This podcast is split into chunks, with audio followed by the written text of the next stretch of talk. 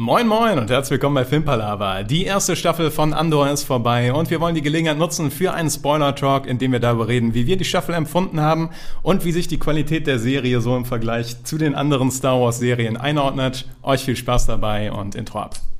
Okay, let's face facts. I know what you're thinking. But it doesn't make any sense. You're safer here than any place else. Now just lock yourself in and keep quiet. Just listen. Filmpalava. Willkommen bei einer neuen Folge Filmpalava. Ist Andor die Rettung des Star Wars Franchises? Das bespreche ich heute mit Niklas. Hallo Niklas. Hallo Tom. Und mit der Sonja. Hallo Sonja. Hallo. Guten Tag. Ja, die ersten zwölf Folgen sind rum bei Disney Plus gelaufen. Jede Woche kam eine Folge. Jede Woche wurde sie direkt verschlungen oder nicht? Ähm, nee, nicht ganz. Ich dachte nämlich zwischenzeitlich tatsächlich, ich weiß nicht warum, die hätte nur zehn Folgen, weil die ganzen anderen äh, Serien, die parallel rauskamen, hatten alle zehn Folgen. Ich so, tja, ja, jetzt ist halt, schade, ist vorbei. Komisches Ende, aber es ist ein bisschen okay. offen, aber ist okay. Und dann ähm, sagte der Fabi dem Christoph so, was redest du, das sind zwölf Folgen. Und der Christoph kam dann nach Hause und hüpfte von mir um zwölf, zwölf, zwölf. Und ich, was denn? Dann kam raus, ja, hat zwölf Folgen. Und dann ähm, habe ich die letzten beiden halt zusammen geguckt, weil ich halt sehr lange dachte, zehn Folgen ist vorbei. Zehn Folgen, ja. Hast du die am Stück geguckt oder hintereinander? Nee, ich habe die in so Bündeln geguckt. Also immer so ähm, drei, vier auf einmal. Und dafür war die Serie tatsächlich äh, prinzipiell auch ausgelegt. Also das merkt man der Serie an. Und deswegen finde ich es auch ein bisschen komisch, dass sie sie so einzeln veröffentlicht haben, weil ähm, Kamen nicht die ersten drei aber am Stück oder die ersten ja, die zwei? ersten drei kamen am Stück, das stimmt. Ah, vielleicht daher dann diese Taktung mit guckt sie im Dreierpaket. Ist das vielleicht. Nee, es war eher so ein Resultat meines Lebens irgendwie. Also das, Okay. Ich meine einfach, dass ich diese Serie dann wieder ähm, für eine Woche aus den Augen verloren hatte. Aber nicht, weil die aus irgendeinem Grund schlecht ist oder sowas, sondern einfach, weil ich anderes zu tun hatte und dann ähm, eine Zeit lang gewartet und dann wieder so drei Folgen am Stück geguckt. Aber dafür war Mhm. die perfekt. Und Ja. ich hätte es tatsächlich von Disney noch klüger gefunden, wenn die das so wie Arcane damals in so Dreier- oder Vierer-Folgen veröffentlicht hätten, weil das ja tatsächlich immer so einzelne Kapitel sind.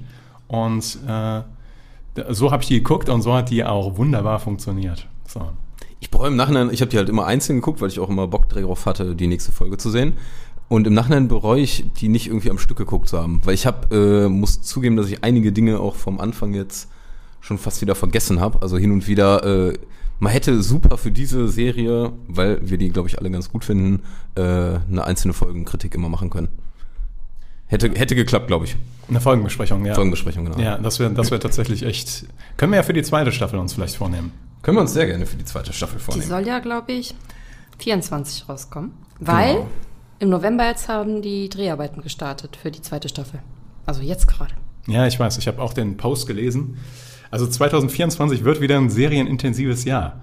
So mit äh, Rings of Power und äh, House of the Dragon Und und, die- genauso wie dieses Jahr quasi. Ähm, aber ich, ich äh, freue mich jetzt schon. nächstes Jahr? Das ist die Frage. Wie überstehen wir 2023 bis da? Ja, aber kommen wir zurück zu Andor. Ähm, wie findet ihr die, sagen wir mal, auch jetzt zu den anderen Serien, Boba Fett? Also man ist ja ein bisschen überschwemmt worden mit äh, dem Solo-Film gab es da noch und etc. Mandalorian, was war denn noch die Obi-Wan Kenobi-Serie gab es auch noch. Äh, ja, wenn ihr die so ranken müsstet, an welcher Stelle würdet ihr Andor sehen? Endor. Ich mochte halt äh, Mandalorian echt, echt gerne. Mhm. Also ich habe das voll gefeiert. Deswegen ist das bei mir quasi Platz eins und Endor aber ganz, ganz dicht dran dahinter, weil ich die fand ich auch richtig, richtig gut. Was ich gar nicht mochte, war die Obi-Wan-Serie. Die, ähm, ich glaube, also die sollte ursprünglich, glaube ich, ein Film sein. Und ich finde, das merkst du dieser Serie an mit, okay, wir knüppeln jetzt hier Sachen rein, damit wir das irgendwie länger ziehen können. Und das fand ich halt teilweise nicht gut gemacht. Und den Solo-Film fand ich auch so ein bisschen, war nicht meins. Und Boba Fett fandst du gut? Nein, ich sagte Mandalorian. Ja, ja, ja, ich meine, aber äh, Ach so, die hat ähm, nicht erwähnt. Doch, die fand ich auch gut, aber ich fand die erste Staffel oder das, erste Buch, wenn man so will, fand ich persönlich besser. Wobei ich, glaube ich, von vielen auch gehört habe, dass die halt äh, Boba Fett geiler fanden. Aber weiß ich nicht. Ich fand, Also, also bei dir ist Mandalorian, Andor, Boba Fett. genau, und ich dann fand Boba Obi-Wan. Fett erst wieder richtig gut, als quasi der Mandalorian der Staffel dazu kam. Den mochte ich halt wirklich richtig, richtig gern. Ja. Wie wäre dein Ranking, deine Einschätzung? Ähm, also ich tatsächlich den einzigen Konflikt, den ich da habe, ist zwischen Mandalorian und Andor auf der 1. Und im Moment bin ich tatsächlich so hyped von Andor, dass ich Andor auf die 1 setzen würde. Ich fand Mandalorian auch fantastisch, wirklich gut. Aber ich finde, können wir gleich noch im Detail besprechen, dass Andor noch so eine, so diesen Komplexitätsgrad hat, den ich liebe bei Serien, den Mandalorian nicht unbedingt hat und auch nicht braucht. Also ist dann ist eher so eine persönliche Präferenz dann von mir und deswegen bin ich im Moment auch so ich habe hier so einen Diskussionspunkt auf meinen Notizen und zwar, ob Andor das beste Star Wars ist seit der originalen Trilogie. Und das können, können wir gleich mal diskutieren, aber weil für mich war die erste Staffel Andor wirklich fantastisch. Kein Vergleich zu Obi-Wan Kenobi, was ich wirklich die Serie fand ich wirklich sehr enttäuschend. Noch schlechter fand ich nur noch The Book of Boba Fett. Aus folgendem Grund, weil Mandalorian halt das. Also, äh, ich, ich, muss ich jetzt ein bisschen relativieren, weil das klingt so, als wäre The Book of Boba Fett komplette Katastrophe gewesen. Es war keine komplette Katastrophe, aber es war einfach so enttäuschend, so nichtssagend, so ein Reamp von Mandalorian und dann wurde es auch noch Mandalorian. Deswegen Nee, also äh, auf der 1 ist bei mir im Moment Endor, auf der 2 Mandalorian, dann kommt, würde ich gerne sagen, lange nichts. und ähm, dann würde ich sagen ähm, Obi-Wan Kenobi ähm, und dann darunter nochmal The Book of Boba Fett. Und der Solo-Film, da habe ich leider schon alles wieder von vergessen. Also das ist so... Der, der ist außerhalb der Reichweite da. Also. Ja. Wie schaut's, wie schaut's bei dir? Äh, also ich hatte mir gerade schon überlegt, äh, auf der 1 ist bei mir Andor auch. Ich finde, das ist wirklich mit das Beste neben Rogue One, was Star Wars je gemacht hat. Shame on me, auch wenn ich äh, wieder gegen die alte Trilogie oder irgendwas da spreche oder sowas, aber ich finde das am besten. Äh, dann kommt äh, Mandalorian und dann sehe ich auf Platz 10 zusammen, also viele Plätze dahinter Obi-Wan und äh, ja, Boba Fett. Also das ist für mich ähm, habe ich einmal gesehen, habe ich nicht mal alles beides zu Ende geguckt, habe ich überhaupt nicht gefeiert, hat mich nicht mitgenommen. Und Andor finde ich äh, ganz, ganz, ganz fantastisch. Also wie die das äh, rumgebracht haben, Hammer. Ich würde mir sehr viel mehr von diesem Star Wars wünschen. Das ist, glaube ich, weniger das Star Wars, was, sage ich mal, diese Ultra-Fans bedient, aber ich bin halt kein Ultra-Fan im Star Wars-Universum und vielleicht deshalb liegt mir Andor da so sehr. Ist das nicht die erste Serie, und jetzt schäme mir, wenn ich da irgendwie was falsch sage, aber im Star Wars-Universum, ohne dass ein Jedi vorkommt? Ja, das ist, glaube ich, safe to say. Also, hm, ich bin auch. Man weiß, bei einer Person könnte man okay. Tendenzen haben, finde ich, in diese Richtung. Mhm. Ähm, aber es ist auf jeden Fall, und das finde ich den äh, ganz, ganz großen Pluspunkt, es ist eine Serie, die nicht um gigantische Explosionen und etc. geht, sondern um einfache Helden, nennen wir es mal, einfache Leute.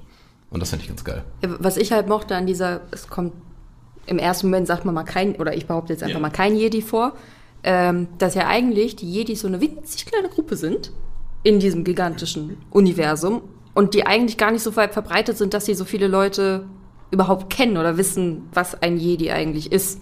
Jetzt ist das die erste Serie, wo die auch wirklich mal nicht vorkommen und es funktioniert trotzdem und ist hundertprozentig Star Wars. Wisst ihr, was ich meine? Oder kann man das ja. nachvollziehen? Auf, jeden, auf jeden Fall. Ähm, weil die Serie hatte ja auch den, den, sag ich mal, den schlechtesten Ausgangspunkt, den man sich eigentlich vorstellen kann. Denn vielleicht könnt ihr da gleich sagen, wie es euch ging. Zumindest ich war komplett übersättigt mit Star Wars zu dem Zeitpunkt, als Andor angelaufen ist quasi. Weil The Book of Boba Fett fand ich sehr enttäuschend. Ich fand Obi-Wan Kenobi sehr enttäuschend. Die drei Hauptfilme davor waren sowieso eine Katastrophe. Deswegen war ich an einem Punkt, wo das Franchise für mich eigentlich tot war. Also de facto musste etwas dramatisch Gutes kommen, damit das wiederbelebt wird. Ähnlich wie bei The Song of Ice and Fire oder Westeros. Und ähnlich wie House of the Dragon hat Andor aus dieser misslichen Lage quasi durch reine Qualität es geschafft, sich da rauszuarbeiten. Und das ist etwas, das, das ist eine Leistung. So. Und das kommt noch zusätzlich hinzu, dass sie sich echt Sachen getraut haben, wie zum Beispiel die Jedis noch nicht mal zu thematisieren. Ich glaube, die wurden noch nicht mal genannt in der ganzen Serie. Ich meine auch nein. Ich glaube auch nicht, ne. Ja, fantastisch. Fantastisch. Ja, weil- ja nicht, dass Jedis Kacke sind, aber Nein, man die- ist überdrüssig, ne? Dass immer dann dieser eine Jedi da ist, der dann alles wuppt und alle anderen Figuren werden zu Randfiguren, finde ich so. Ja, vor allen Dingen gibt die Welt so viel mehr her, wie man jetzt auch, man wusste es ja immer so im, also irgendwie hatte man das im Gefühl, dass die Star Wars Welt so viel reicher ist an Kulturen und auch an Welten, anstatt die 27 Wüstenplanete in unterschiedlichen äh, Farbtönen, wo jeweils ein Jedi durchläuft, so. Also, ja. ja. Ne, bin ich absolut d'accord mit, muss ich sagen. Äh, mal allgemein gefragt, was findet ihr so, ähm, ja, sind davon abgesehen so storymäßig? Was sind so eure, nicht jetzt Highlight-Story-Stränge, sondern allgemein die Storyline, das Drehbuch betreffend? Habt ihr da eine Einschätzung zu? Fandet ihr das richtig geil? Mittel? War euch zu wenig? War es euch zu langsam? Es ist ja, man muss ja doch sagen, eine recht langsame Serie. Zumindest am Anfang nimmt die sich, oder eine Serie, die sich viel Zeit nimmt. Fandet ihr das störend oder? Ähm, nee, ich mag das eigentlich, wenn eine Serie sich Zeit nimmt, Dinge zu zeigen und das nicht so abgehetzt wirkt. Und ähm, also das ist etwas, was ich persönlich generell an Serien mag, deswegen hat mich das überhaupt nicht gestört, sondern im Gegenteil, das fand ich sehr gut. Ähm, ich fand aber an, an Story, also alles, was direkt um halt äh, Endor spielt, fand ich halt mega interessant. Und die Sachen um die Senatorin, we weiß ich nicht, ich hab's nicht so mit Politik. Langweilig. Naja, also langweilig ist dann auch das falsche Wort. Das ist jetzt nicht so, als hätte ich das irgendwie komplett blöd gefunden, aber es hat mich einfach nicht ganz so sehr interessiert wie die anderen Punkte. Auch wenn das am Schluss natürlich alles verwoben ist etc. und schon Sinn ergibt, das möchte ich ja gar nicht absprechen, das ist durchaus vorhanden. Fand ich halt die Aspekte, wo es wirklich um ihn ging, viel spannender und da hatte ich dann so richtig Bock drauf. Und wenn halt die Senatorin ins Bild kam, dachte ich so, "Ma, geh mal auf Klo. Das ist interessant, weil da ging es mir anders. Also ähm, ich fand ähm, nämlich gerade dieser Aspekt der Politik, der ja häufig wurde an den ähm, an den der zweiten Trilogie ja kritisiert, dass da so viel Politik drin ist und der Senat und so weiter. Ähm, aber ich finde, hier in Andor haben die das super gemacht. Dadurch, dass durch die Mothma, die halt diese Senatorin ist, hast du halt eine Person, die so das Politische der Rebellion verkörpert. Und ich fand den Storystrang von der super faszinierend. Und das hat mir super Spaß gemacht. Also ab dem Zeitpunkt, wir spoilern, ne? Auch mal als Warnung. Ja, ab dem Zeitpunkt, wo Luthen, also Axis, äh, Stellan Skarsgård, ähm, auf Coruscant landet, sich diesen anderen Klamotten anzieht und dann in diesem Antiquitätenladen ich sage, was, was, was passiert hier? Das ist ja super spannend. Und dann kommt die Senatorin und die klüngeln da zusammen, irgendwie um die Gelder zu verschieben. Fand ich ganz fantastisch. Oh. Ja, sorry. Nee, ja. Nee, ich, fand, ich bin da tatsächlich auch wieder auf deiner Seite. Ich finde es nämlich auch geil, wie man eigentlich diesem Hauptstrang um Cassian äh, die ganze Zeit folgt. Und dann siehst du aber endlich mal auch so ein paar Schnipsel, wie wie es so in dieser ganzen anderen Welt aussieht. Du siehst mal diese Politik, du siehst dann, wie die Rebellen, sag ich mal, genau, in Form von diesem Antiquitätenhändler da rumhängen. Und du siehst dann aber auch mal die komplett andere Seite, die mir bisher eher immer so ein bisschen verwehrt geblieben ist, wie ähm, Deidra Miro, die gute, ähm, also die dann da arbeitet, äh, mehr oder weniger fürs Imperium da unten, äh, wie die da überhaupt was sind. Und da, da gibt's ja dann auch noch diesen äh, zusätzlichen Cyril Khan. Ja, die ganzen Namen, das ist, äh, ja, komme ich nicht ganz mit klar. Ähm, wie einfach da das Ganze auf Imperiumsseite aussieht und wie die arbeiten. Das wie fand ich aber auch, das, also, fand ich mega.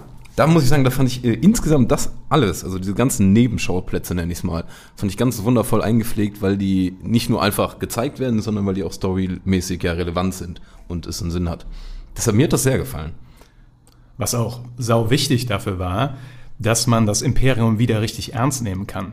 Und das finde ich, haben die auch super gekapselt, dass die halt fähig sind. Also die Leute, die da für das ISB oder ISB da arbeiten, also diesen Geheimdienst, du hast halt das Gefühl, dass die wirklich Ahnung von ihrem Job haben, dass die ultra ambitioniert sind, also diese unglaubliche Konkurrenzkultur, äh, ähm, die die da pflegen und dass die halt wirklich auf einem hohen Level auch arbeiten. Und weil bisher, gerade so in den letzten Filmen und Serien, hatte man ja immer das Gefühl, dass das Imperium so, weiß nicht, man hatte das, die Bedrohung ist immer weiter gesunken, weil man die einfach nur für den Imperator gehalten hat, der da irgendwo auf einem Planeten sitzt und seine Schiffe aus dem Eis hebt oder sowas.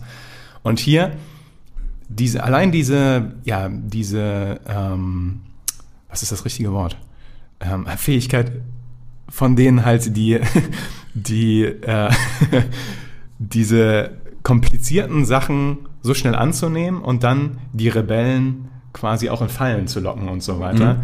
Ganz fantastisch. Also, Fantastisch. ich suche in meinem Kopf immer noch das Wort. Ich werde es gleich irgendwann zwischendurch reinschreien.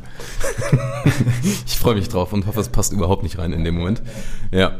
Das Wort fantastisch ist äh, oft gefallen. Wie äh, findet ihr, sagen wir mal, das ganze Schauspiel? Habt ihr irgendwelche Lieblingsschauspielerinnen, Schauspieler, die euch da wirklich nochmal komplett überzeugt haben? Ja, und zwar, ähm, oh, ich bin auch ganz schlecht mit den Namen. Die, ähm, du hast die Folge genannt, Deidre oder so ähnlich? Deidre Miro, ist sie noch. Genau, die fand ich richtig gut, weil die hat die ganze Zeit so einen richtig fiesen Blick, sage ich mal. Also ich habe Kompetent. Die sind einfach kompetent. Okay. Kompetenz war das Wort, was ich sagen wollte. So, gut, fieser Blick. sorry. Sie sorry. hat einen, Ich habe ähm, gesagt, ich schrei's rein. sie hat einen unfassbar fiesen Blick, den ich ihr voll abkaufe. Also ich sehe die an und denke so, boah, ja, das ist eine blöde Kuh. Und ähm, dann ist aber zum Beispiel in der letzten Folge, und da fand ich das so mega grandios, wie sie das gemacht hat, da verfällt sie ja total in Panik. Und ich kaufe ihr voll ab, dass die in dem Moment nicht mehr Herr der Lage ist. Frau der Lage. Und wirklich in Panik geritten. Ich fand das so toll geschauspieler. Ich fand das mega. Also ich fand, die hat einen richtig guten Job gemacht. Ähm, mir sehr gut gefallen. Gerade wie sie dann mit Cyril Khan da ist, ne? wo die dann Ja. gerettet wird und so, kauft man der komplett ab, wo die bis dato, sage ich mal, nur Schreibtischarbeit gemacht hat. Die dann sehr streberhaft, könnte man schon sagen. Äh, aber dann äh, merkt ihr ja, Richtig. nee, nee, ist auch ein normaler Mensch. Fand ich dann auch nochmal schön zu sehen. Das fand ich richtig gut. Also das ist deine Top 1, würdest du sagen. Ja, also die fand ich, ähm, fand ich mega. Man, man, die Serie schafft es ja sogar, dass man zumindest auf einem geringen Level nicht mit ihr sympathisiert, aber doch ihre Position versteht in diesem Geheimdienst und auch froh ist, wenn sie die anderen ausbotet. So, also man liebt irgendwie ihre Ambition. Also es ist verrückt. Ja, aber es war cool. Insgesamt ist die Serie das ein bisschen weg, dadurch, dass, sage ich mal, die andere Seite äh, gezeigt wird, ein bisschen weg von diesem Schwarz-Weiß-Denken. Also du siehst auch mal wirklich die Menschen dann äh, auf der anderen Seite, auf der bösen Seite des Imperiums. Das ist nicht immer nur das böse Imperium, das sind Menschen, die da arbeiten. Das finde ich halt richtig cool, dass du da das äh, Ganze nochmal siehst. Und ich finde Cyril Khan da, den, der hat mir nämlich auch ganz, ganz wunderbar gefallen. Also der, ähm, dieser Jüngling, dieser, ja, Aufsteigende, der da eigentlich sehr ambitioniert ist, glaube ich auch auf in eine gewisse Weise ja eigentlich ein recht cleverer Typ ist, wie der da insgesamt, sage ich mal, so sein Standing versucht zu erarbeiten. Finde ich auch cool. Aber dein Lieblingsschauspieler und Schauspieler? Ähm, ich muss sagen, ich mochte den Auftritt von Andy Serkins äh, sehr, also Gollum. Ja. Also er ist einfach ein toller Schauspieler, ne? auch ohne CGI, sag ich mal so. Und ähm, gerade auch diese Gefängnis, diese Gefängnisszenen hätten ja schnell, sage ich mal, einen rausreißen können. Aber die hatten so eine eigene Dynamik irgendwie. Ich mochte die Gefängnisfolgen und, äh, und Andy Serkins war da auch mein Highlight, so schauspielerisch. Ja. Ist der eigentlich dann jetzt gestorben? Also in, in, in der Serie, weil das letzte, was sagt, ist, er kann halt nicht schwimmen. Und, Wenn man dann, nicht sieht, dass jemand stirbt, dann ist er erstmal noch nicht gestorben. Ja. Aber ich denke, es soll schon darauf anspielen. Ich weiß nicht, ob die das, sich das leicht offen lassen. Ich hoffe tatsächlich einfach, dass die damit dann auch den Schlussstrich ziehen. Weil es war eine schöne, dramatische Szene. Ja, ich fand's halt nur so, so schade. Und das war ja Folge 10, wo ich dann halt danach Ach so, dachte, jetzt das- ist, ja, ja. ist fertig. Und ich so, oh mein Gott, kommt der in der nächsten Staffel noch vor? Ist er tot? Fand halt diesen, diesen Cut so, Mhm. auch für Serienfinale, so komisch, dass die jetzt so das zeigen. Ich Ja. habe da tatsächlich einen Mini-Kritikpunkt an der Stelle. Also die Szene fand ich auch sehr stark, wo er sagt, dann, ich kann nicht schwimmen. Dann schwimmen die alle von dem Gefängnis weg. Und dann sind die auf einmal nur noch zu zweit auf dem Festland. Das fand ich ein bisschen. Hatte- wirkte so, als würde das was fehlen irgendwie dazwischen. Hatte ich zuerst auch kurz gedacht, dass mich das ein bisschen stört, ne? dass man da jetzt, sage ich mal, auch gar nicht sieht, was bei den ganzen anderen passiert. Aber im Nachhinein dachte ich mir, okay, das sind jetzt die beiden, die sind da zusammengeflogen und hängen da zusammen rum und die bekommen ja auch gar nicht mit, was mit dem ganzen Rest passiert ist. Und dann fand ich es irgendwie wieder stimmig, weil die sich dann zu zweit da irgendwie durchkämpfen. Und interessiert die ja in dem Moment auch nicht. Wenn die sich zu zweit das Ziel gesetzt haben, wir wollen fliehen und geht in die Richtung, dann guckst du ja nicht mehr nach links und rechts, wo sind die anderen. Das ist dir dann völlig wurscht. Also das fand ich schon. Aber es ist wahr, es ist ein großer Cut von, wir schwimmen alle da zusammen und zack, wir hängen irgendwo am Felsen zu zweit. What Es waren- happened? Es waren ja 5000 Leute. So, also, waren ein war- ne? Ja, aber ich, wie gesagt, war auch nur ein Mini-Kritikpunkt. Es ist nur so, Ja, ja, als ich ja. das gesehen habe, ist mir das direkt durch den Kopf geschossen. Warum sind das jetzt nur noch zwei? Ja. Aber, ähm, ja. Also ist der gute Andy Circus auf der Nummer 1 bei dir? Ja, was heißt auf der Nummer eins? Das Schauspiel ist ja, ich liebe auch Stellan Skarsgård. Ja. Ich liebe den einfach. Selbst ich wusste, ich wusste vorher gar nicht, dass der mitspielt. Und ähm, als ich ihn in der ersten Folge schon gesehen habe, habe ich gedacht, wie geil ist das denn? Stellan Skarsgård ist dabei. Und ähm, seine Rolle ist auch fantastisch. Also ähm, auch gerade die Szene, ähm, wo er mit seinem Informanten im ISB redet, wo er sagt, was er alles geopfert hat, war auch saustark. Auch Ja. super, super gefallen. Nimmst mir fast vorweg, wenn da, das ist tatsächlich nämlich meine Lieblingsszene. Ich finde es nämlich so faszinierend und Stellan Skarsgård, also aus Loose and Real, ist definitiv mein Lieblingscharakter da in der ganzen Serie. Ich finde es so unfassbar, wie der Typ es jedes Mal schafft, so ein Charisma rauszuhauen. So eine gewaltige, weiß ich nicht, Autoritätsperson zu sein, wie der da als Antiquitätenhändler hängt, wie der dann da aber auch äh, mitmischt, wie er dann nachher auch in seinem äh, eigenen kleinen Raumschiff da rumfliegt und ordentlich abliefert, könnte man ja schon sagen.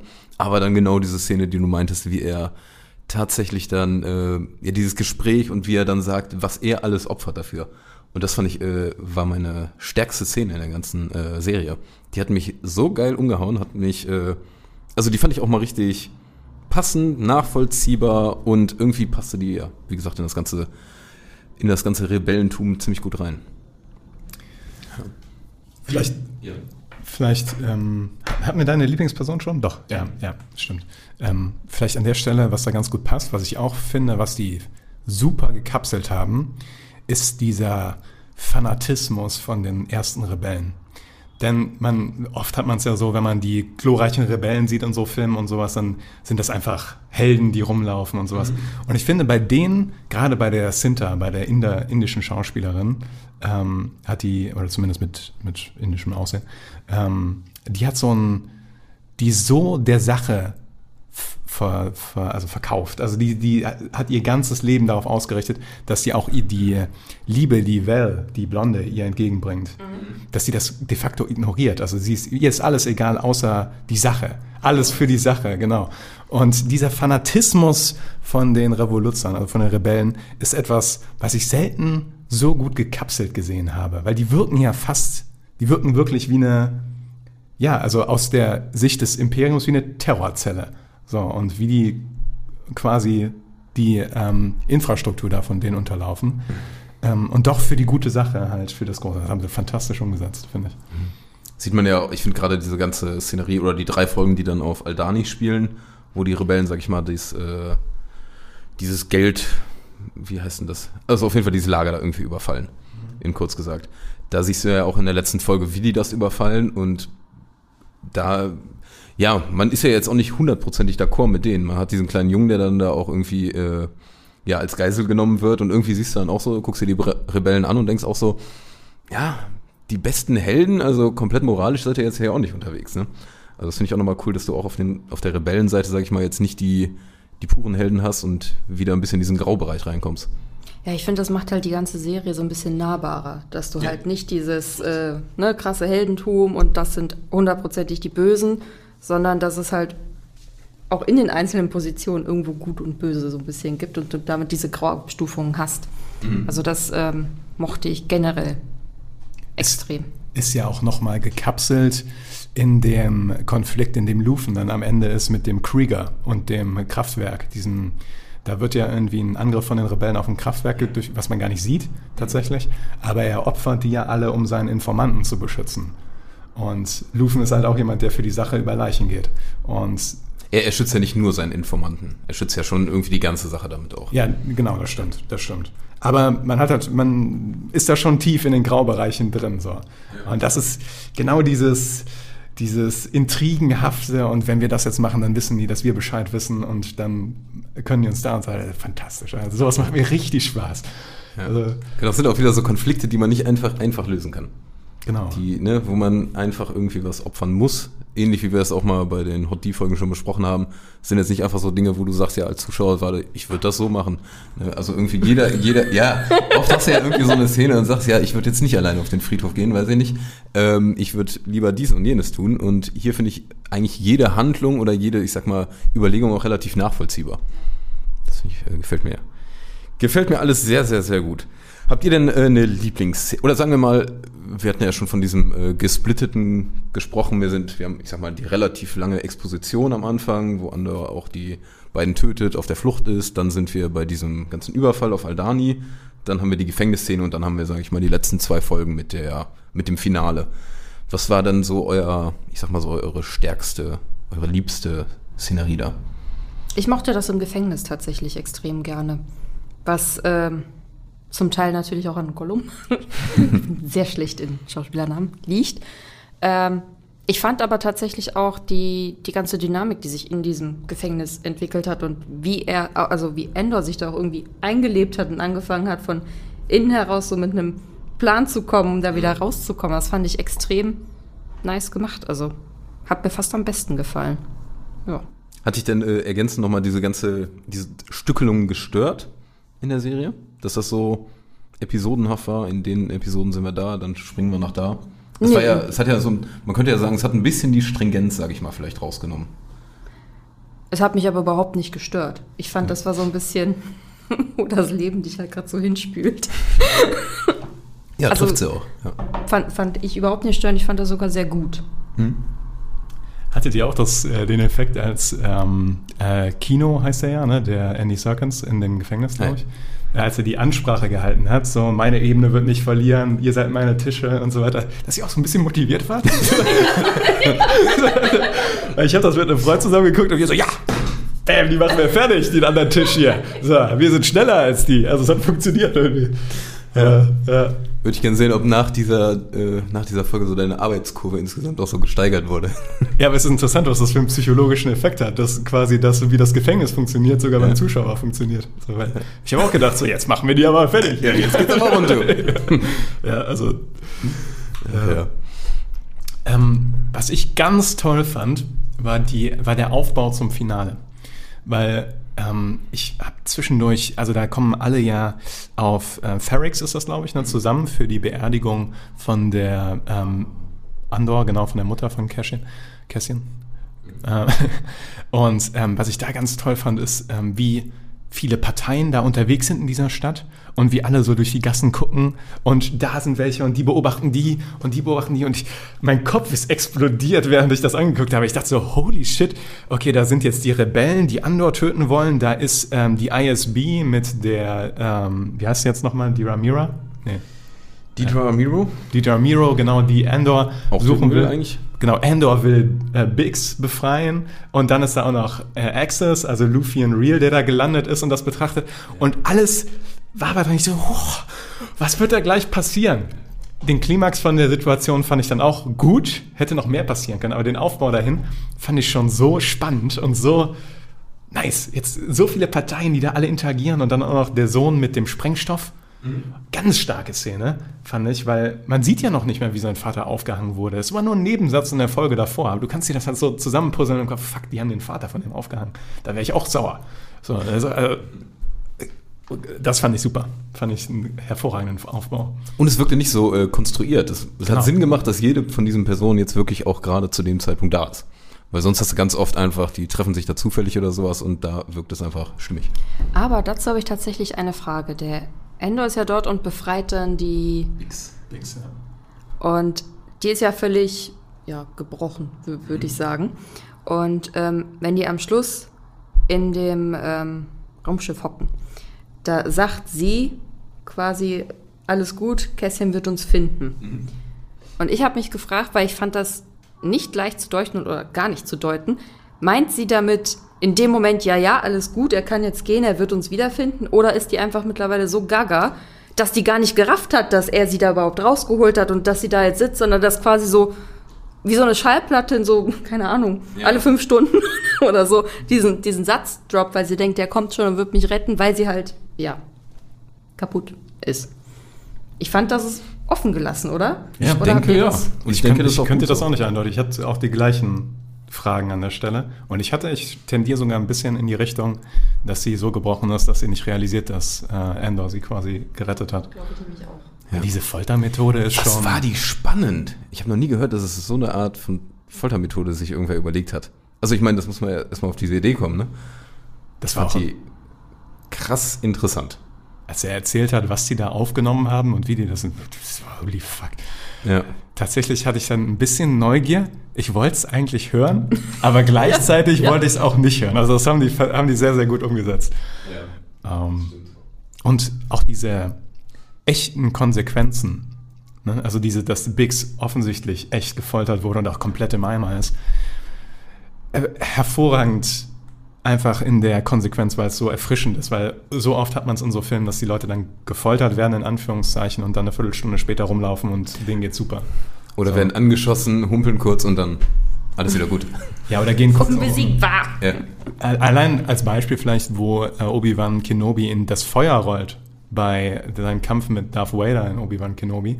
Und dann kommt er kurz in diesen Tank und dann ist wieder alles cool. So, und dann denkst du halt so, das hat so wenig Konsequenz, warum soll ich jetzt was fühlen? So, also, Und apropos Konsequenz, auch die ganzen Menschen, sag ich mal, die sterben im Verlauf der ganzen Serie. Äh, die haben, das hat Impact zum ersten Mal, finde ich. Also zum ersten Mal hast du so äh, die Mutter von Endor, äh, als sie gestorben ist, das wird ja auch nicht mal gezeigt, aber du merkst, äh, ist ihm komplett an in diesem, was ist ein Telefonat, sowas in Nee, also er war auf jeden Fall irgendwie draußen und hat das äh, mitbekommen, dass sie jetzt tot ist, ne? aber das hast du, Telefonate. Die haben telefoniert, also Ja. einer von Ferrix mit. ich weiß nicht, ob telefonieren in dem Star Wars Universum das richtige Wort ist, deshalb. Aber es sah sogar so aus wie so ein altes äh, Telefon auf der Straße tatsächlich, Ja. wovon er telefoniert hat. Ja, aber insgesamt ins, bei allen Leuten, die da irgendwie sterben, du, du merkst dann mal, ja, ganz ehrlich, die, die Person ist jetzt tot und das ist auch dramatisch in dieser Stelle. Und sonst hast du ganz oft, finde ich, das Gefühl, gerade bei den vielen anderen Star Wars-Folgen, dass, ähm, oder Star Wars-Filmen, dass gerade die Rebellen oder die auch die ähm, Klonkrieger oder sowas, das ist einfach nur stumpfes, stupides Kanonenfutter. Und hier haben die, sage ich mal, Charaktere, die haben Tiefgrund, äh, Tiefgang, die haben irgendeinen Hintergrund und sowas. Und das finde ich mal echt äh, eigentlich fast schon mein größter Pluspunkt an dieser ganzen Serie. Dass jetzt mal so, ich sag mal, auf die einfachen Leute ein Blick geworfen wird und nicht einfach nur auf den, den oder die Rebellenanführerin, die dann, weiß ich nicht, irgendein Opfer bringt und gut ist und dann ist die die Heldin, sondern nee, jeder einzelne von diesen ganzen Rebellen, die opfern unfassbar viel. Jeder von denen ist super viel wert, jeder von denen kann was einbringen. Das macht die irgendwie, ja, wertvoller und cool. Auch wie die diesen Widerstandsgeist eingefangen haben bei der Trauerfeier um die Mutter von Endor, wo dann diese Projektion kommt und du siehst in den Gesichtern, hier brennt die Lunte, da geht's gleich richtig hoch und dann geht's auch noch wortwörtlich hoch, aber du siehst halt vorher schon in den Gesichtern, da ist die Rebellion und da habt ihr euren ersten richtigen Kampf so. Aber das ist die Stelle, wo ich mit einer Sache echt ein bisschen unzufrieden war. Und zwar kommt dann einer, äh, ne, einer von den Bösen und will ja seine Jacke so darüber werfen, damit diese Projektion nicht mehr zu sehen ist. Und trifft halt nicht ordentlich und steht da erstmal so. Ja, ja. da dachte ich so, dein Ernst jetzt? Das, das fand ich ein bisschen schwach. Also das hätte man irgendwie smarter machen können. Dacht, ja, dachte ich mir tatsächlich bei der Szene auch, ist mir auch hochgekommen. Aber ist auch, finde ich, wirklich eigentlich die einzige Szene, wo man auch so Ja. einen leichten Goofy-Touch hat, ne, den du ja sonst auch ganz oft irgendwie in irgendwelchen Filmen und Serien dann hast. Also das fand ich auch schön, dass die das einfach mal, alles was so ein bisschen dämlich, lustig ist, einfach mal rausgelassen haben. Ist fast gar kein Humor drin, ne?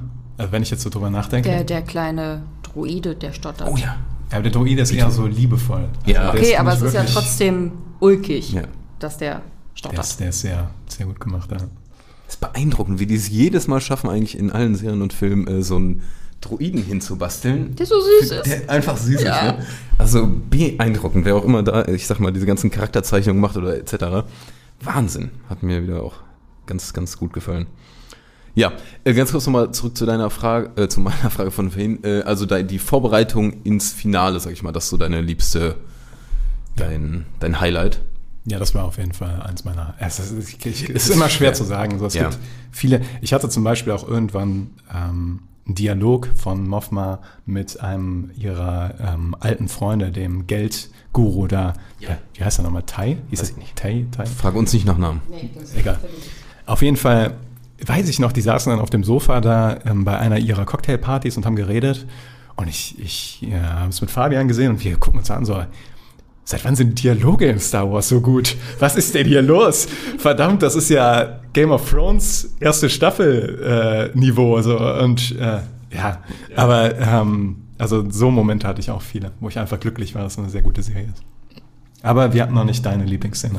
Genau. Nee, ich habe mich, äh, auch nicht ganz, ich habe mich auch nicht ganz entscheiden können. Ähm, ich fand alle äh, episodenhaften Punkte da super interessant. Ich fand es auch cool, dass sie diese Schauplätze gewechselt haben, um was sah.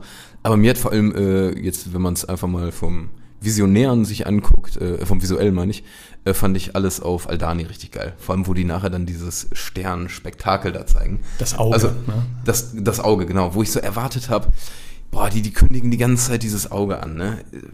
Ist das dann wirklich so geil? Ist das so geil? Und dann sehe ich das und dachte mir, fuck, das sieht unfassbar geil aus. Also heiliger Böhmer sah das cool aus. Und da konntest du dann auch so diese ganze, ja, ich sag mal, dieses, äh, wie die Einheimischen da sind, wie die das religiös anbeten und so, das konntest du dann komplett nachvollziehen.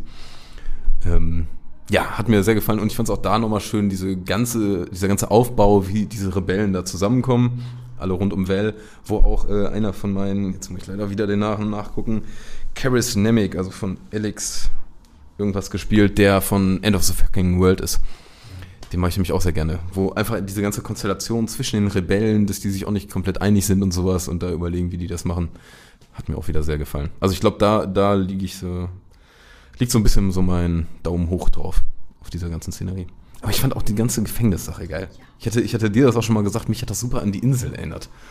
Also an den Film Die Insel. So vom ganzen Setting, die sind da, die machen alle ihr Dings, aber wissen überhaupt nicht, was Sache ist außerhalb und sowas. Ja, ja. Und da ganz große Frage. Wisst ihr, was sie tun? Habt ihr bei der letzten Folge die Post-Credit-Scene gesehen? Oh. Ah. Da war eine Post-Credit-Scene. Fünf Sekunden Post-Credit-Scene. Nee. Erzähl. Ähm, ist auch nur ganz kurz, aber man sieht tatsächlich, was die da bauen. Also was die da zusammen, weil das fragt man sich ja die ganze Zeit. Also guckt euch die Post-Credit-Scene nochmal an. Äh, die kommt 30 Sekunden später. Ich, ich hatte es auch einfach nur, ich hatte es noch laufen und habe so ein bisschen was anderes parallel gemacht. Ich glaube, ich hing mal am Handy und dann kam auf einmal noch was und ich so, ey, nehme ich mit. Ähm, und zwar äh, sind die Teile, die die bauen, sind äh, Teile vom Todesstern. Und die stellen nämlich gerade ganz am Ende den Todesstern fertig. Und das ist von dem, also du hast ja den Todesstern und dann hast du ja diesen Laserstrahlapparat, nenn ich mal, der das irgendwie alles bündelt. Und die Dinger, die die bauen, sind sozusagen von den ja, Spiegelflächen, von den PV-Flächen, wie auch immer so die Verbindungsglieder. Und das fand ich richtig cool, dass die das dann noch äh, hinhauen. Das ist nice. Das ist Ja. richtig nice. Auch, Ja. Aber äh, super cool. Ähm, wo ich eben nochmal drauf gehen, zugehen wollte, so ein bisschen abstrakter, was aber sich schon im Subtext von all den Sachen jetzt so mitgeschwungen ist. Was die bei der Serie einfach super gut gemacht haben, ist der große Konflikt zwischen, ähm, zwischen Imperium und der aufkeimenden Rebellion immer zu verbinden mit persönlichen Konflikten. Und das jetzt vielleicht mal am Beispiel von Mothma mit ihrer Tochter und dem, wie sie die Tochter im Endeffekt für die Rebellion verhökert an diesen äh, zwielichtigen Gesellen da, der ihr irgendwie das Geld besorgen kann. Das, ist, das haben die einfach super gemacht. Das immer für die einzelnen Charaktere, die haben eine klare Ambition, aber es steht auch immer was auf dem Spiel und die müssen einen Preis dafür bezahlen, meistens im Persönlichen. Und äh, das fand ich bei ihr quasi am besten gekapselt durch diesen Konflikt, dass sie ihre Tochter dann im Endeffekt weggeben muss. Obwohl ich da, man versteht auch nicht ganz, wie das mit dieser Hochzeit funktioniert. Haben die Kinder da kein Mitspracherecht oder? Ja, das war ja früher quasi auf äh, unserer Welt auch so, dass die da verheiratet wurden. Also ich denke, dass das da auch schon sein kann. Aber ich hatte das eher so verstanden, dass es die ganze Zeit hieß, ist ja erstmal so ein Kennenlernen. So nach dem Motto, die will das dann ja sowieso, oder? Also es Ja, und gerade die Tochter, fand ich, wirkte auch nicht unglücklich in dieser Szene. Das fand ich interessant. Ich, ich glaube tatsächlich auch, dass diese Tochter erstaunlich konservativ ist und wahrscheinlich das durchführen wird, weil man vorher diese Szene mit ihren Freundinnen gesehen hat, wo die diese alten äh, Verse rezitieren. Und ich habe schon gedacht, was soll die Szene? Irgendwie so super komisch, außer dass halt Mothma mit ihrer eigenen Tochter so ein Disconnect irgendwie hat. Ähm, ist auch fantastisch, ne? Die Senatorin, die da im obersten Peak der politischen Ebene mit agiert, kommt mit ihrer eigenen Tochter überhaupt nicht klar. Fand ich irgendwie super gemacht. Ja, und mit ihrem Mann auch nicht, ne? Das ist ja auch so ein, ist ja auch so ein spezieller Typ, muss man dazu sagen. War aber tricky mit, dem, mit den Spielsachen, ne? äh, mit dem, mit dem äh, Spielsucht von ihr, die sie da reingebracht hat in der Unterhaltung im Taxi. Weil das war ja wirklich clever. Boah, jetzt habe ich nicht. Äh, sagt ihr Satz Entschuldigung für das Geld ist weg? So unter dem Motto? Oder wie war Spielsucht Ja, die sitzen, die sitzen beide in ihrem, in ihrem ähm, Gefährt da, wo die äh, chauffiert werden Ja. von dem. Das war in der letzten Folge. Genau, genau. Und der Chauffeur ist ja offensichtlich ein Spion für das ISB. Und sie weiß Ja. das auch. Und dann Und sagt doch auch noch so, äh, nicht so laut hören. und sowas. Und Genau. nee, er sagt dann, Er er, sagt, kann er uns kann ja gar nicht hören. hören. Und Ja, sie sagt ja, vorher, ja. ah, nicht so laut. Und Ja. Ja, ja. Und dann sagt sie, das Geld ist weg wegen den Spielschulden quasi. Was fand ich echt clever. Gut gelöst. Ja. Ja, das stimmt tatsächlich, äh, was du gerade meinst, auch nochmal mit den Konflikten. Äh, die ganz, also es gibt diesen Hauptkonflikt, den man hat. Und wirklich, ich glaube, jeder von diesen äh, einzelnen Persönlichkeiten, wahrscheinlich kann man jetzt diese ganze Liste durchgehen, hat irgendwie eine Art weiteren Konflikt noch, der vielleicht auch ein bisschen behindert, diesen Hauptkonflikt zu lösen. Ne? Wo man so ein bisschen überlegen muss, mache ich lieber mein eigenes Ding oder mache ich lieber das fürs große Ganze. Und ich glaube, das hat man. Würde mich jetzt wundern, wenn hier irgendwelche Charaktere sind, wo das nicht ganz drin ist, aber die paar, die ich jetzt mir angeblickt hatte, da sah man das auf jeden Fall überall schon. Ja, Well und Sinta ne, zum Beispiel. Also Liebe gegen die Sache quasi. Also gibt's Ja. gibt's bei jedem, wenn man, wenn du nur lang genug gräbst. So. Ja, aber das ist ja kein Standard bei Serien, dass man da so vielen Charakteren, man muss ja sagen, es sind ja wahnsinnig viele Charaktere, ähm, was ich nicht stören fand, außer dass ich die ganzen Namen überhaupt nicht hinbekomme. Ähm, aber es sind es ist unfassbar viel, gerade schon in, in dem Gefängnisszenario gibt's einzelne, dann auf Aldani gibt's einzelne, da gibt's noch nochmal welche und so weiter. Dann gibt's noch so super viele Nebenfiguren. Zum Beispiel, äh, wenn ich nochmal einen kleinen, ein kleines Highlight von mir rausbringen äh, kann, ist der Sergeant Linus Moore. Linus Mosk, der dem äh, Cyril Khan sozusagen zuarbeitet. Das ist dieser ein bisschen stämmigerer Typ. Der ist von, ähm, das ist der Bauarbeiter von Tschernobyl. Der, ich, ich weiß nicht, hast du Tschernobyl geguckt? Das ist der, der ja, Bauer Bergmann-Anführer, sag ich mal, der danach auch da fröhlich nackt rumläuft. Und da hat der mich schon so überzeugt, nicht weil er nackt rumläuft, sondern weil er so ein Charisma ausstrahlt, weil der einfach so badass da drauf ist, ne? Und, und so bodenständig und cool drauf ist. Und hier fand ich den wieder relativ ähnlich so. Das hat mir äh, super gut gefallen, wo die dann auch mit dem äh, Cyril dann zusammen da das erste Mal in Ferrix sind und es zum ersten Mal explodiert, ich glaube in Folge 3. Und man sieht aber auch mal ganz ehrlich wieder auch bei deren Seite, also bei, auf Imperiums Seite, wie äh, da auch Panik ausbricht, wie die unzufrieden sind, wie irgendwer ähm, stirbt bei denen und die total perplex sind und sowas und nicht einfach sagen, naja, Typ tot, egal, wir machen weiter. Das fand ich richtig cool. Achso, sorry, ich dachte, du hattest gerade noch einen Punkt. ich habe gerade wieder so lange gelabert. Alles gut. Ja, also ganz, ganz toller, ganz, ganz toller Typ. der. Ja, habt ihr, äh, wollen wir einfach einmal fragen, habt ihr irgendwelche ein bisschen negativen Punkte? Wir sind ja gerade relativ hyped hier am Reden. Du hast schon mal erzählt, ja, die eine Szene, wo das nicht richtig abgedeckt wird. Meckern auf ganz hohem Niveau. Aber habt ihr sonst noch mal so Sachen, wo ihr sagt, da würde ich mich äh, mehr, da, das hätte ich noch gern gesehen oder das vielleicht auch, ähm, das würde ich gerne in Staffel 2 sehen. Boah, ich muss da echt graben. Also Ich müsste auch graben. Es, was man, das ist kein direkter Kritikpunkt, aber was ich gehört habe von Leuten, die es nicht weitergeguckt haben, ähm, ist, dass die erste Folge, wenn man die alleine guckt, zu slow ist, um einen zu grabben. Und es ist wirklich da empfehlenswert, die ersten drei Folgen zu gucken, weil die halt. Ich glaube, dass die deswegen Die auch ersten in vier, Paket. ich, Oder die Äh, ersten vier? Ja. Ja, ich glaube auch, dass sie deswegen so veröffentlichen, aber viele geben ja in der Serie keine drei Folgen Chance und das, ähm, Mhm. Gerade so lange Folgen ja auch, die sind ja nicht 10 Minuten oder 20. Genau, genau.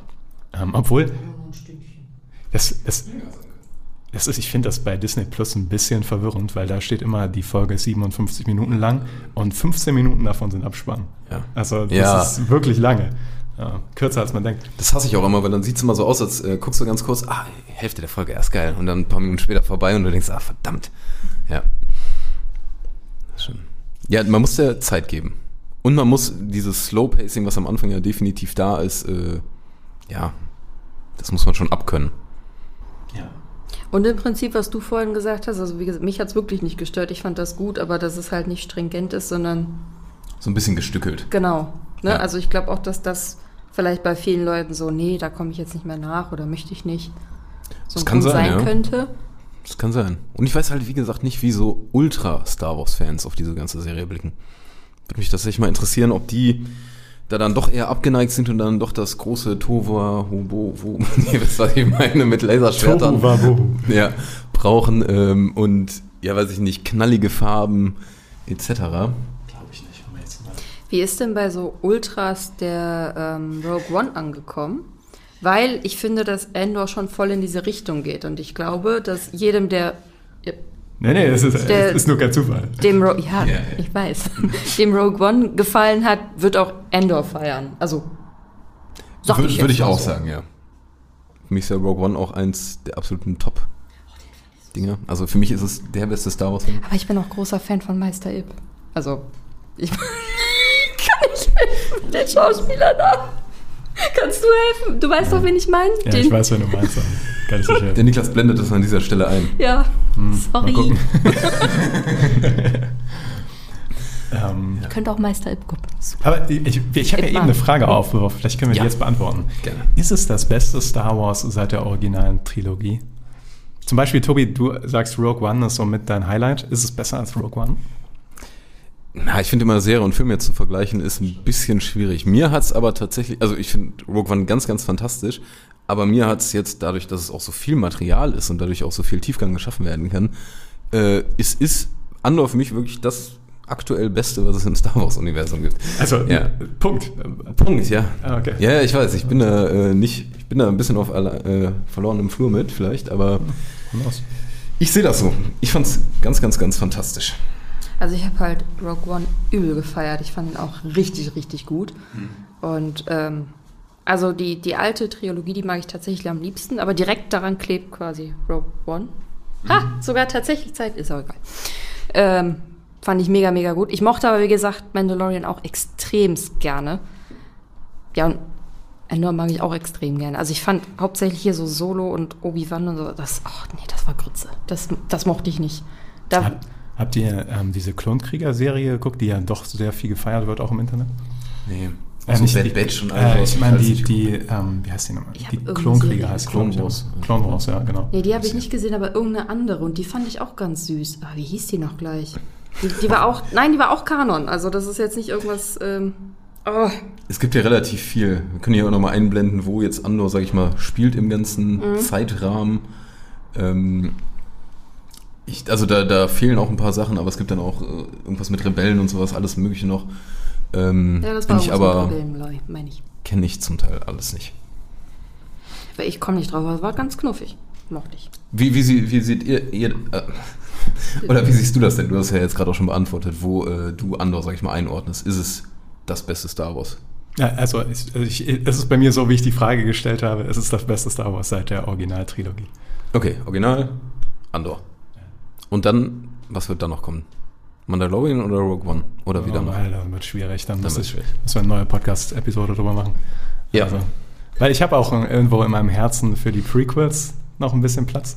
So, weil es einfach eine War Kindheitserinnerung ja, ja, habe ich auch. Ja, also ein bisschen Prequel-Liebe ist da bei mir. Ich hätte noch einen Punkt, dann ist mein Zettel tatsächlich durch.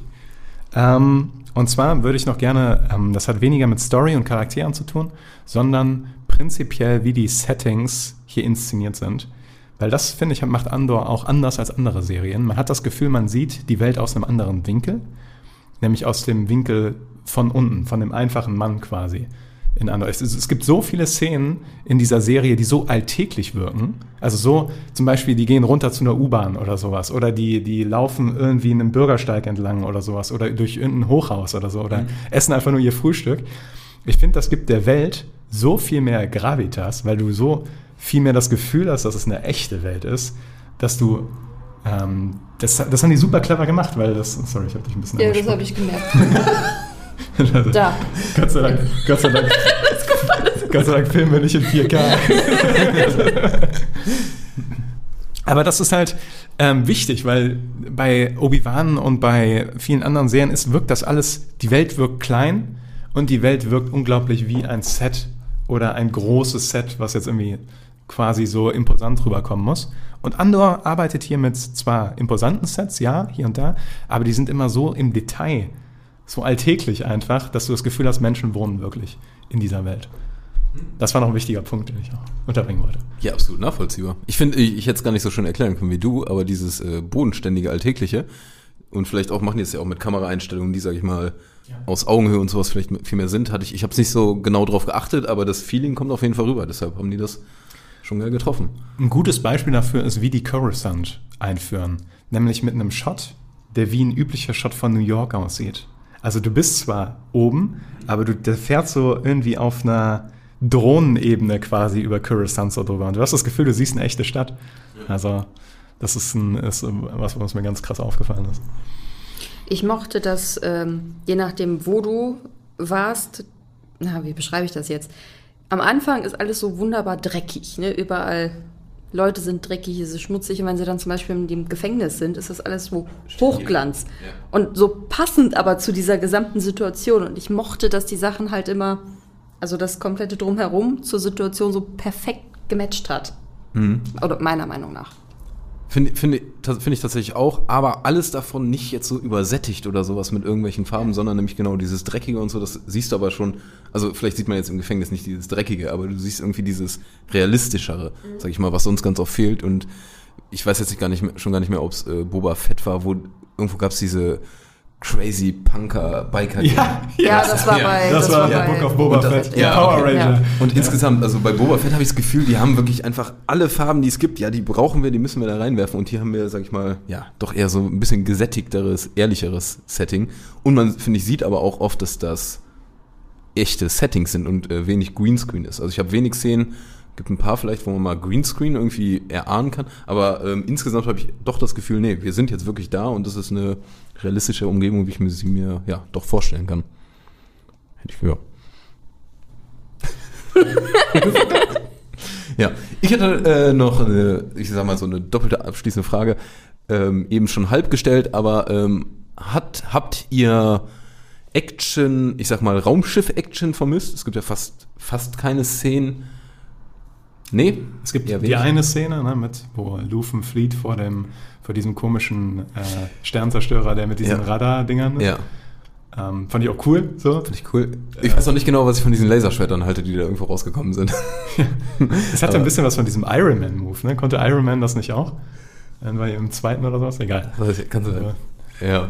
aber habe ich nicht vermisst. Ne? Nee, ich auch nicht. Echt nicht. Also jetzt, wo du das so fragst, stimmt, war gar nicht so viel, aber das zeigt eigentlich nur, dass es mir so wirklich gar nicht gefehlt hat. Ja, man, ich finde, Star Wars braucht, man braucht auch nicht nur Raumschiffschlacht. Also Das ich ist finde, richtig. das ist zu wenig. Aber schon aber auch cool. Es ist, äh, ich, also mir hat die Szene gerade äh, mit Lucien da äh, auch super gefallen. Auch dieses, äh, wie der da taktiert, sag ich mal, äh, fand ich richtig cool. Ja. Ich vermute, dadurch haben die auch viel Budget eingespart, dass die so auf so Szenen eigentlich im großen Teil verzichtet haben. Ja, aber dafür haben die wahrscheinlich auch viel wieder gezahlt, weil die halt nicht so CGI-Geballer gemacht haben. Ja, also Könnte ich mir ich, vorstellen. ich habe nur, ich arbeite da jetzt mit Halbwissen, aber soweit ich weiß, hat Andor kein so hohes Budget gehabt und die sieht ja gut aus, die Serie. Fantastisch. Und ja. zum Beispiel Ferrex haben sie ja komplett gebaut, diese Stadt. Und das merkt man auf jeden Fall. Also, ja, nicht die ganze Stadt, aber, Ja, ja, diese, aber dieser Straßenzug da auf Straßen mit so jeden einem coolen Turm, Fall. Ja, was ja. man da so sieht, ja. Gibt es denn irgendwas, äh, auf das ihr, weiß ich nicht, euch bei Staffel 2 freut? Ich sag mal, wir haben ja doch so, so einen Haufen Handlungsstränge, die Rebellion ist ja gestartet. Eigentlich ist die ganze, äh, die ganze ich Serie, ja doch, bis jetzt die ganze erste äh, Staffel ja eine Art Exposition. Ne? Ist ja der Aufbau, Rebellentum startet. Ich bin gespannt, ob die zweite Staffel ähm, genau an dem Punkt einsetzt, wo sie quasi aufgehört hat, dass er da jetzt so mitmacht und langsam reinkommt. Oder ob das anfängt und die sind mitten in irgendeiner Geschichte, wo sie gerade versuchen, irgendwas umzusetzen. Ja. Kann mir vorstellen, dass es so kommt und ich glaube, ich fände es aber eigentlich cooler, wenn der so langsam, also mit Plan erstellen etc. da mehr mit reingenommen wird. Also wisst ihr, was ich meine? Ja. Das ähm, fände ich schöner. Ich glaube aber, ich weiß es nicht, aber ich glaube, es fängt an mit, keine Ahnung, irgendwo direkt mittendrin. Das könnte schon sein, ja. Die hatten, ich habe es irgendwo gelesen, kann es nicht verifizieren, aber jetzt gerade haben wir ja ein Jahr ungefähr Handlungsstrang gehabt, nenne ich es mal ganz grob. Und die Nächstes zweite soll auch Staffel. ein Jahr umfassen. Nee, ich habe nämlich gelesen, ähm, es sollen drei oder vier Jahre sein und dann soll das wieder nochmal in diesen Dreier-Episoden etwa immer jeweils ein Jahr sein. Ich weiß aber nicht, ob das äh, komplett stimmt. Okay, ich hatte nur äh, tatsächlich gelesen, dass dann, ähm, wenn das 2024 kommt, das auch wieder ein Jahr umfassen soll von, Ach, Tatsache. von der Handlung. Aber Okay. auch, auch da keine Garantie, dass Ja. das stimmt, was ich da gelesen habe, ne? Ja, Gottes Willen. 2024 dauert noch lange, schauen wir einfach. Wir warten. Ja. Ähm, Was hast du gelesen? nee, nee, was freust du dich? ähm, ich freue mich darauf, äh, Andor quasi wirklich für die Rebellion arbeiten zu sehen. Also ich bin gespannt, was äh, Luthen ihm da für Aufträge gibt und ähm, wie sich Andor dann schlägt. Weil ich, das Verrückte ist ja, man hat das Gefühl, dass Andor super kompetent ist in den Sachen, die er tut. Ne? Also auch im Gefängnis wird er super schnell, super äh, fähig, kompetent. Anpassungsfähig. auf jeden Anpassungsfähig, genau. Genau, er macht immer das Beste aus der Situation. Und deswegen bin ich sehr gespannt, ähm, wie sich das in der zweiten Staffel weiterentwickelt. Ich finde auch insgesamt so mehrere Charaktere, die jetzt so, so ein bisschen offen gelassen haben, ne? an, an, äh, Endor natürlich, äh, aber auch jetzt genau, wo wir eben besprochen hatten, Bix oder so, was jetzt mit der noch passiert. Ich hoffe halt, dass sie das nicht alles jetzt irgendwie unter den Teppich kehren, sondern dass sie das, und ich erwarte es auch nicht, aber äh, dass sie die ganzen Einzelschicksale vielleicht auch nochmal so aufgreifen. Und es gibt dann ja doch nochmal so ein paar Nebenfiguren, die auch nochmal spannend werden. Ich finde es auch super spannend, wie Sybil Khan oder sich da weiterentwickelt, ne? wo der so nach und nach hingeht. Gerade, ich hatte ein bisschen Angst in der letzten Szene, dass da jetzt noch ein Kuss kommt, wo die sich das so gegenüberstehen. Ich hatte auch Angst davor. Ich hatte auch Angst davor. Oh, Gott sei Dank nicht, ey. Also ich hing da wirklich und dachte, das ist aber schon hart sexuelle Spannung. Mal gucken, was. Okay, nee, sie machen es nicht. Nee, die machen es nicht. Ja, Gott sei Dank haben sie es gelassen. Wer weiß, ob das in Staffel 2 kommt. Aber insgesamt, ja, sehr interessiert. Ich blicke äh, mit einem freudigen Auge auf 224. Oh, alles klar. Wollen wir noch, äh, wir machen ja bei Serien nicht immer Sternewertungen, aber von fünf Sternen, Viereinhalb. Viereinhalb, auch nur, weil man noch nicht weiß, wie die Staffel endet, so, also die Serie endet und sowas, deswegen. viereinhalb. Ja, nice. Sehr schön. Ja, also ganz große Empfehlung von uns. Schreibt uns gerne in die Kommentare, wie ihr es findet, ob ihr große Star Wars-Fan seid, seid und euch das vielleicht nicht so abholt oder umso mehr, man weiß es ja nicht. Wir sind sehr interessiert. Und rappen das ab. Rap, rap, rap. Rap, rap, rap. Ja.